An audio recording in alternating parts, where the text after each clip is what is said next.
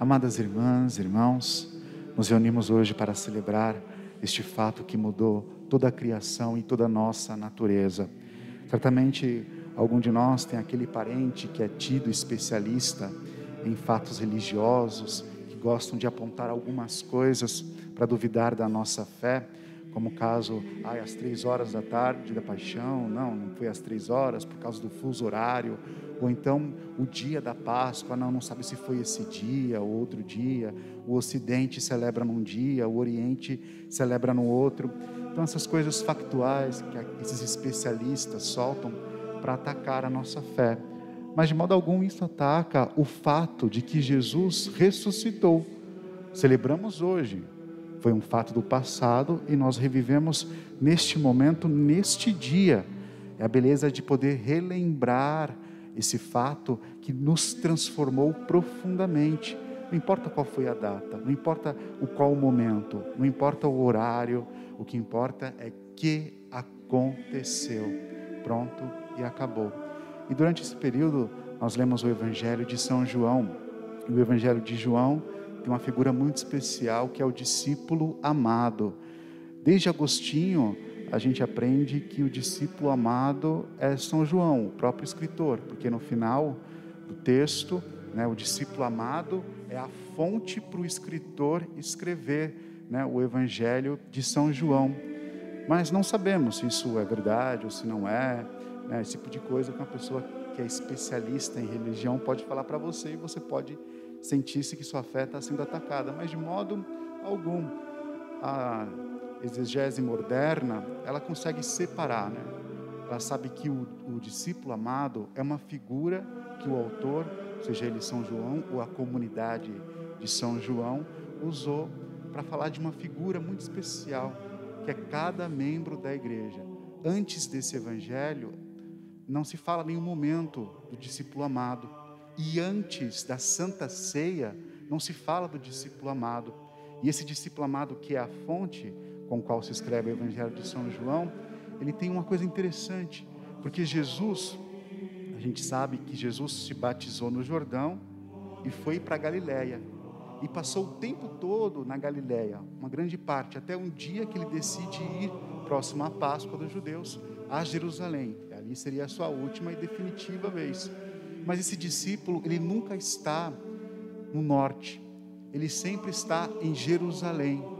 Ele consegue saber de alguns fatos, ele só narra três fatos que acontecem com Jesus em Jerusalém, que é a sua rejeição na terra natal, a multiplicação dos pães e o, dis, o discurso na sinagoga de Cafarnaum. Parece que esse discípulo, ele sabe que Jesus está lá no norte, mas ele está ligado ao templo ele não sai do templo. Alguns especialistas falam que esse São João, esse perdão, esse discípulo amado, até a gente às vezes fala, né, o discípulo amado seria um sacerdote. E tem coisas que corroboram a isso, porque os outros discípulos, outros apóstolos não falam o processo que Jesus passou, porque eles não estavam próximo. João, que era um discípulo afastado, não, discípulo, esse João, o discípulo amado, que é o afastado, poderia ser esse sacerdote, ele teve acesso ao processo.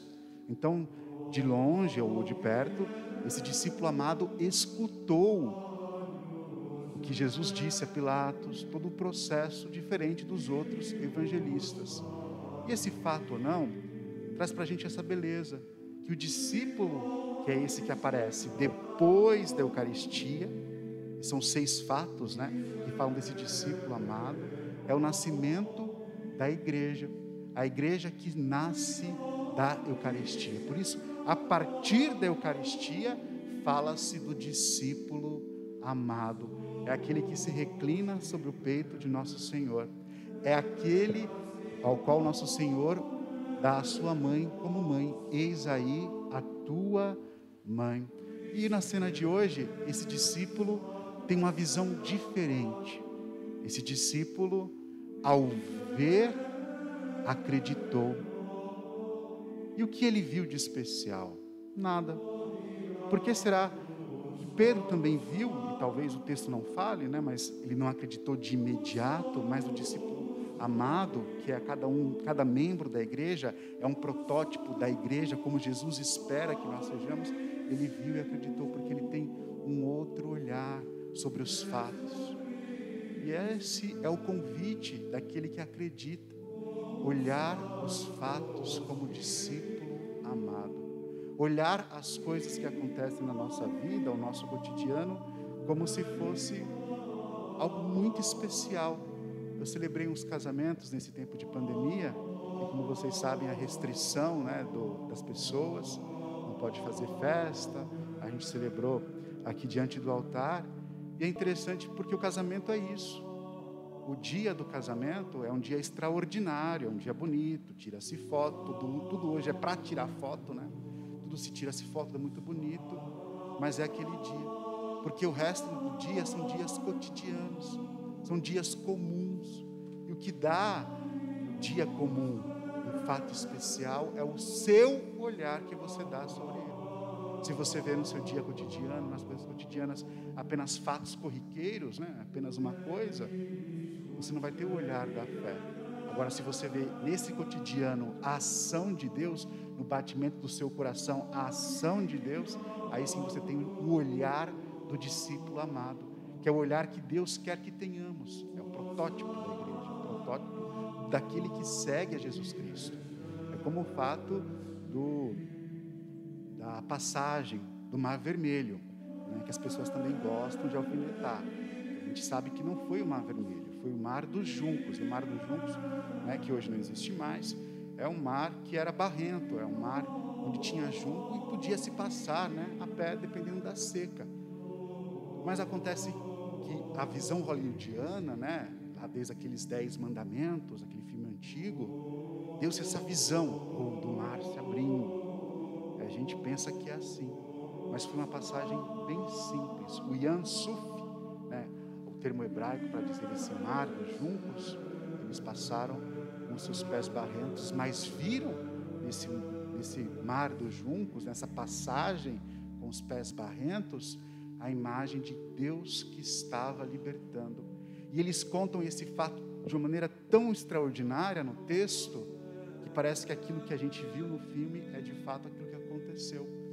Mas não foi aquilo que aconteceu, foi aquilo que eles sentiram. Então, em nossa vida não vai aparecer um anjo do céu, não vai aparecer locuções interiores. A fé, ela tem essa normalidade das coisas mas o nosso olhar de discípulo amado que dá esse extraordinário.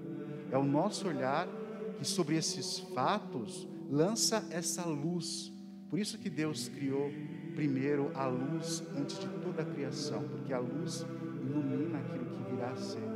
Nós somos convidados também nesse dia, primeiro, o dia que Deus criou as coisas, olhar tudo, até as desgraças, com esse olhar superior o olhar do primeiro dia da semana, o olhar da ressurreição.